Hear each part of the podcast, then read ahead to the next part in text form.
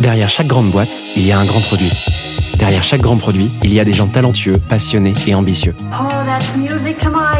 On les appelle Product Manager, CPO ou Product Leader. Oh, yes, yes. Quel que soit leur titre, ils ont tous la même mission. Devenir la clé de voûte de leur entreprise à la croisée du design, du business et de la tech pour créer les futurs produits indispensables de demain. Clé de voûte, c'est le podcast des products pour les products. Chaque semaine, je te fais passer un moment aux côtés des meilleurs leaders du produit français. Avec une mission, te livrer tous leurs secrets, méthodes et apprentissages pour devenir toi aussi la clé de voûte de ton entreprise. You know what? I like that idea. Ce podcast est rendu possible par Stellar, un accompagnement que j'ai lancé pour aider les products qui veulent propulser leur carrière. Oh, what's gonna happen to me? Que tu réfléchisses à ta prochaine aventure ou que tu veuilles décupler ta progression, notre équipe et nos mentors sont à tes côtés et t'accompagnent à travers des programmes sur mesure. There'll be no more distractions. Viens les découvrir sur wearestellar.io ou via le lien en description de l'épisode. Je m'appelle Timothée Frein et bienvenue dans Clé de voûte. Aujourd'hui, j'ai le plaisir d'accueillir Clément Falchier sur Clé de voûte. Clément fait ses premiers pas dans le produit il y a une dizaine d'années dans le studio créatif Clint. Il rejoint par la suite les startups SoLive puis Star of Service avant de faire ses armes en tant que product leader chez Worklife, une spin-off de Youpies. Clément vient sur Clé de voûte nous parler de ses challenges vécus sur cette dernière décennie. Il nous explique comment il a monté de zéro le process de développement produit chez Worklife et nous partage sa philosophie de l'imperfection dans le product. Tout ça dans un épisode costaud que je te conseille de démarrer au plus vite. D'ailleurs, je te laisse quelques secondes pour te préparer et je te souhaite une bonne écoute.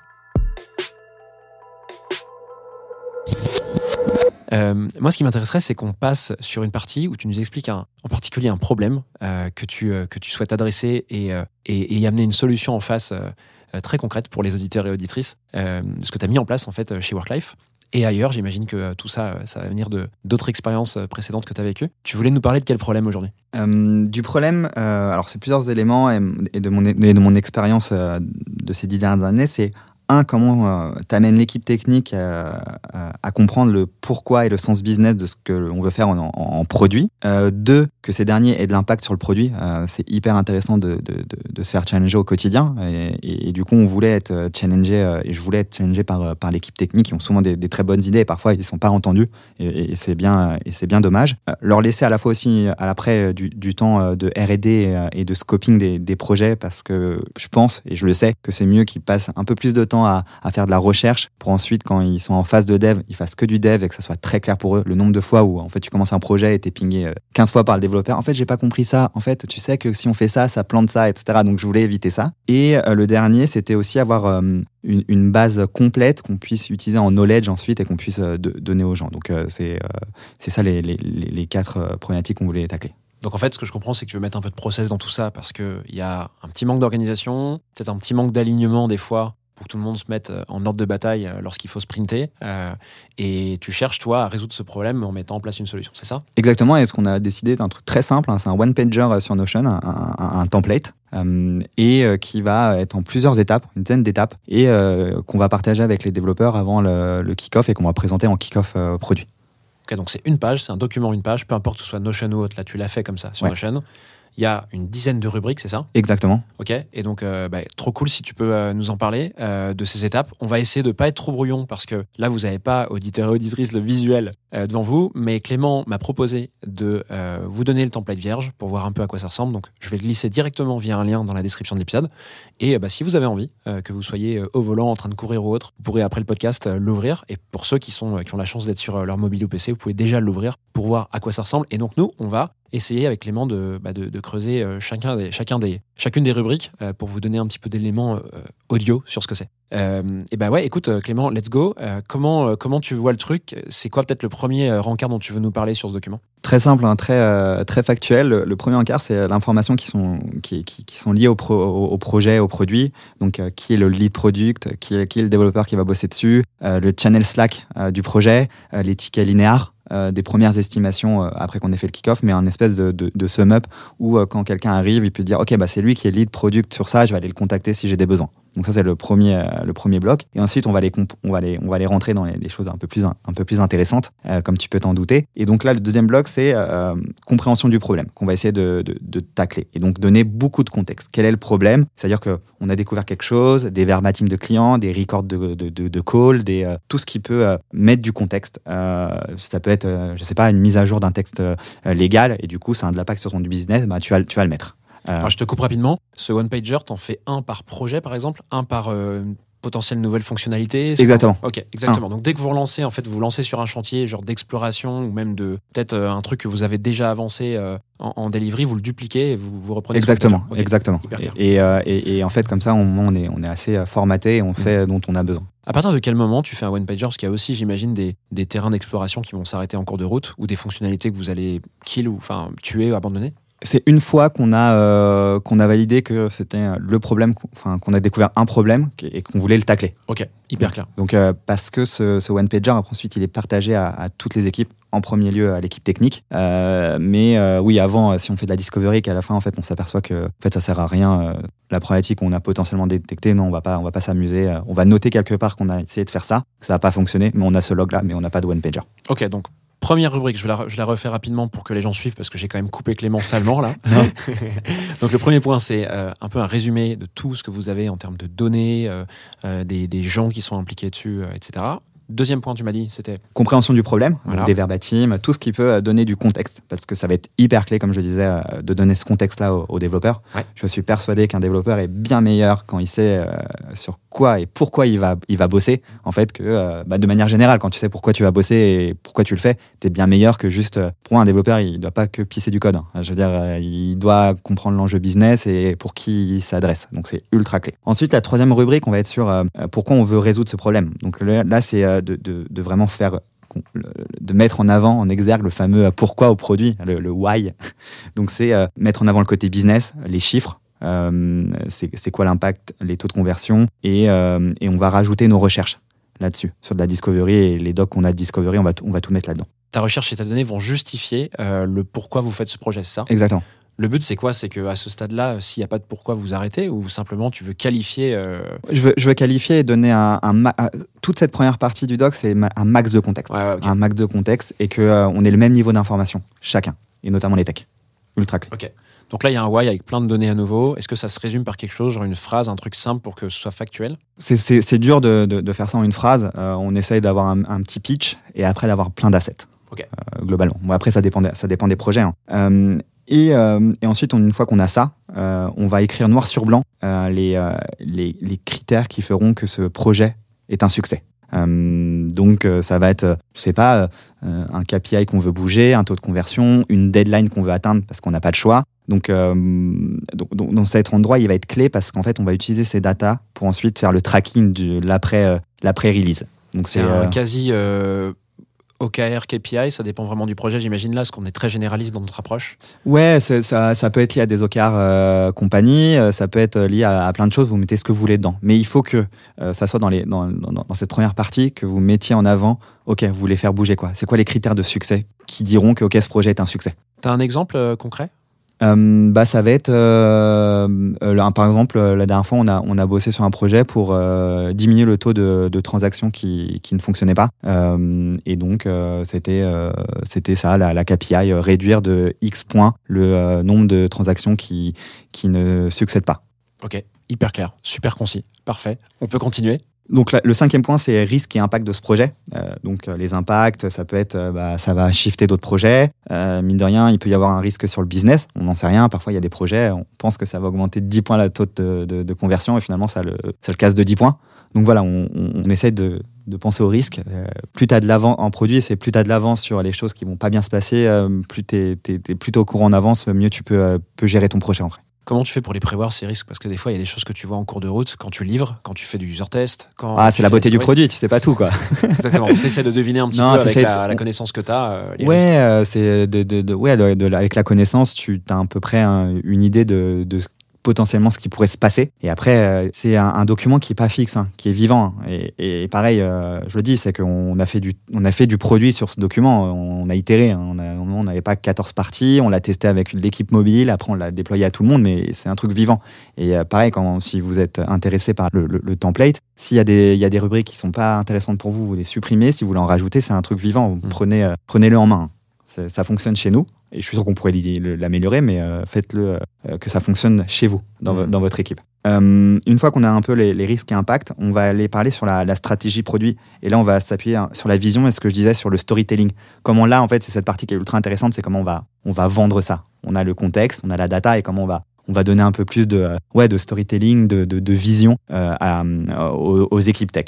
Ok, donc ça, c'est la vision pour l'interne. On ne parle pas là de vision ou de, Ouais. de- de- comment dire, euh, de dialogue marketing ou commercial Non. pour les, pour les users, les utilisateurs aux clients. Non, c'est comment tu vas euh, ouais, euh, vendre ça Embarquer. et embarquer les gens et, et, et vendre un peu de rêve. tu vois, Ça, c'est hyper cool. C'est vrai que c'est quelque chose que- qui est peu documenté, j'ai l'impression, dans les boîtes. On a souvent euh, toute la doc très technique avec, avec ouais, bah, vision, strat, roadmap, US, etc. Mais, mais cette partie-là, je ne la vois pas souvent. Ouais, on va essayer de se baser sur nos value propositions et de se dire, bah, ok, voilà, pourquoi ça rentre dedans et pourquoi on le fait et pourquoi on sait que ça va avoir de l'impact de nos clients, comment ils vont être contents. Donc, c'est cette partie est ultra importante pour, embarquer les gens. Et, et ça, ça, se- ça se manifeste par quoi dans cette partie? C'est pareil, c'est des phrases des... Ouais, c'est des phrases et, euh, et quand, quand ça va être pitché par les PM, euh, j'espère qu'ils donnent du sourire et en fait, tu vois, c'est de donner envie de bosser euh, aux développeurs sur ce projet-là. Euh, c'est clé. Et de, de faire comprendre le, pourquoi. Et est-ce que euh, pour les gens, par exemple, qui s'inspiraient un peu de ce document, est-ce qu'ils mettent par exemple une vidéo, tu vois, de, de quelqu'un de l'équipe produit euh, d'un PM, euh, ça donne pas plus d'énergie que des phrases euh, à ce stade, tu vois, pour, euh, pour réfléchir, pour, pour embarquer les gens? Ouais, ouais, ça, ça- ça peut être une, une très bonne idée. Après, tu vois, ce document-là, euh, on, on le, on le prépare en, en avance, on le donne en avance et on organise un meeting de kick-off avec toutes les parties prenantes. Donc c'est pour ça, euh, ça je, je l'ai peut-être pas expliqué en intro, c'est que ce document, il doit être euh, lu avant le meeting et il doit être euh, assimilé. Et, euh, et ensuite, il y a une présentation. Et c'est à ce moment-là que le PM, moi, je la- je l'attends. Et de se dire, OK, comment il, va arriver à vendre à, à- à- aux, stakeholders du, du- du projet euh, ce, pro, ce projet-là. Hmm, C'est une super manière de documenter en fait toute la, tout le process euh, Ouais. euh, et, et- et l'amont en fait de- de- du chantier que vous voulez mener. Quoi. Et, et comme je disais, ce document-là, après, il va nous servir en faisant les, euh, le la knowledge base. On va, on va pas tout mettre, mais il y est pour euh, les release notes, euh, pour euh, dire ok, bah comment fonctionne euh, cette feature-là. On va se prendre une bonne partie de ça et on va le mettre dans des documents. Mais c'est la, la première, euh, nous, c'est notre première base. Après, on va les piocher et, euh, et après, si des, euh, des sales, euh, des account managers, ils sont un peu plus intéressés à comment on, pense le produit et comment ça a été fait, ils peuvent, c'est disponible pour tout le monde euh, à travers la boîte. Trop bien. Donc là, strat, produit euh, Vision. et hein. vision dans cette partie. Ensuite, c'est quoi la, la prochaine étape? Là, on va en fait faire euh, montrer les, les, les designs, les, les Figma. Euh, et ça, pareil, je le dis, euh, nous, on a, on a du mobile, on a du back-end, du front-end. Et nous, on invite tout le monde au même rendez-vous parce que, pareil, c'est hyper important que bah, le back-end qui va coder quelque chose, euh, il comprenne comment ça va se traduire en mobile. Tu vois, et, et c'est pour ça que quand il y a plein de projets, on présente tout. Et donc ça, c'est les Figma, c'est les prototypes, c'est les, petites démos. Donc on fait cette partie-là et on met, on, on met ça et c'est très, euh, très parlant et visuel. Comme ça, pareil, c'est du contexte. Et ok, tu vas développer cette feature, elle va ressembler à ça euh, côté user et c'est cool. Et ensuite, on va passer euh, à la partie euh, un peu moins fun, c'est la partie euh, requirement. Donc là, on va en rentrer dans le détail de chaque page qu'on va vouloir développer. Donc le scope, les, les différentes interactions, le flow, quand je clique sur un bouton, qu'est-ce que ça fait, et mettre les acceptance criteria dedans. Comme ça, après, on va pouvoir tester avec notre équipe QA et on va même aller un peu plus loin, on va mettre les wordings définitifs dans cette page. Donc c'est plein de petites sections par page, par flow. Donc là, on va vraiment rentrer dans le détail et donner toute l'information euh, aux, aux développeurs.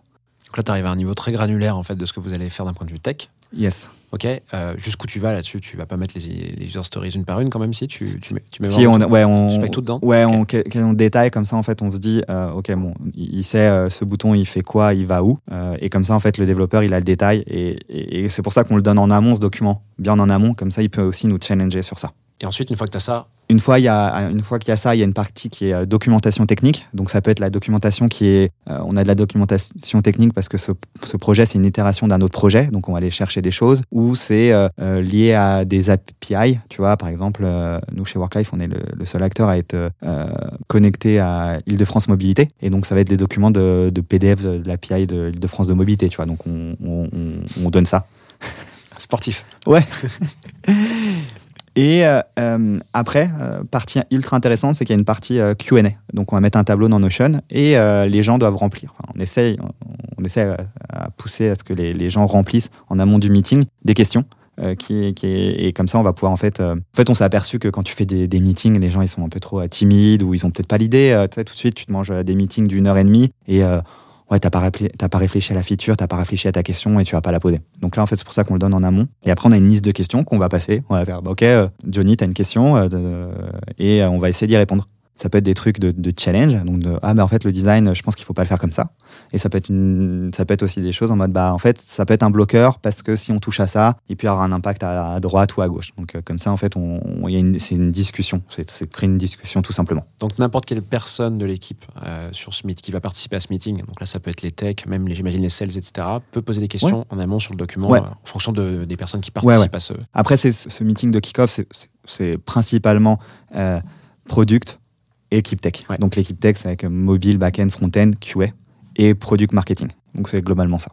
Hyper clair. Super. Et euh, donc voilà, après, ça, ça, ça crée cette, cette discussion et, et c'est très cool. Euh, et euh, ensuite, les deux derniers points, ça va être l'implication pour les autres équipes.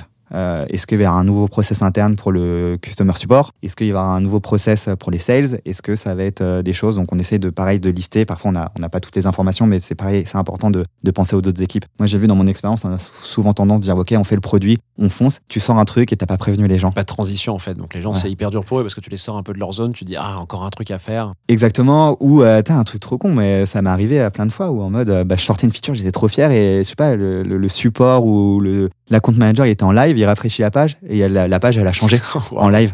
Ouais, ça, m'arrive plusieurs fois. Ça, et les gars, ils, bah, ouais, vous avez raison de, de- vous, avez, raison- vous avez raison de m'engueuler. Ouais, j'ai pas fait mon taf de prévenir en amont. euh. Bon, parfois, sur, sur des features qui sont importantes, maintenant, on essaie d'être meilleur, et bon, parfois, on fait des, tu vois, là, on a, on a rebossé la partie login page, et on, on l'a fait un peu en secret, en side project, parce qu'on, page, c'était un truc très simple, et là, on a, on a voulu faire un truc un peu plus sexy avec les value proposition. On l'a fait en mode euh, soum soum, euh, euh, l'équipe produit. On l'a sorti, on a dit rien à personne, et on, parce que j'aime bien les, petits, euh, j'appelle ça des features bonbons, tu vois, des trucs où il n'y a pas énormément d'impact, tu sais que ça va pas casser ton expérience, mais c'est un truc un peu cool, les gens ils voient visuellement, ah ça a changé, c'est bien plus beau, donc euh, bon, ça, ça je me le permets. Mais sur les grosses features, j'essaie quand même, on essaye de, de prévenir un peu plus en, amont. Et le dernier point, ça va être euh, la partie euh, bah, product marketing. Donc en fait, c'est euh, avoir le détail sur tout euh, ce qui va être euh, go-to-market et plan de communication, parce que pareil, euh, les gars, euh, si vous faites des, features et que vous communiquez pas sur la feature, elle va pas être utilisée. euh, Enfin, vos chiffres, ils vont pas être bons et euh, vous allez être dégoûté. Puis il y a un truc d'ego de vouloir valoriser ton euh, le, travail que tu fais. Donc euh, là, ça va être mettre ce qu'on va faire en product marketing,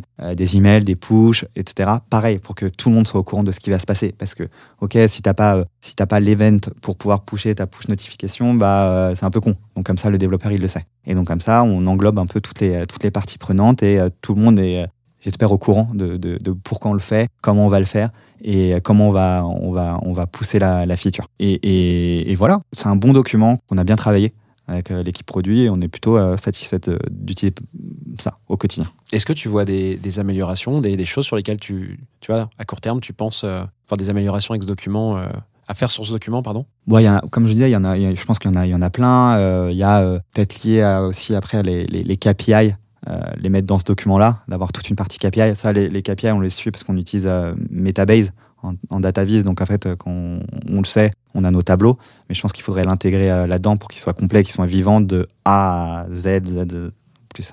Donc je répète, je vous mets le lien dans la description de l'épisode de ce template que Clément vient de décrire euh, étape après étape. Vous pouvez vous amuser avec, le remplir, le tester, c'est parfait. Et n'hésitez pas à nous faire vos retours aussi, parce que je suis sûr que Clément sera super content de savoir que son doc a tourné un petit peu euh, et de voir comment les gens le manipulent et le modifient. Ça peut donner des, des idées, ça fait du co-développement. Euh, bah, merci beaucoup Clément. Voilà, j'espère que cet épisode t'a plu. I have everything here. Si c'est le cas, tu peux me soutenir de deux façons. Laisser 5 étoiles sur Apple Podcast ou Spotify et un petit commentaire, ou partager cet épisode à une personne de ton entourage. Oh, yes, yes. Je te remercie vraiment pour tes retours. C'est grâce à toi que j'améliore Clé de voûte pour le rendre utile à ton quotidien. Darling, this trip's an inspiration. N'oublie pas, si tu réfléchis à ta prochaine aventure ou à décupler ta progression, nous avons l'accompagnement qu'il te faut sur wearestellar.io. Well, that's excellent. Je te donne rendez-vous la semaine prochaine pour un tout nouvel épisode riche en contenu actionnable. À très vite happy.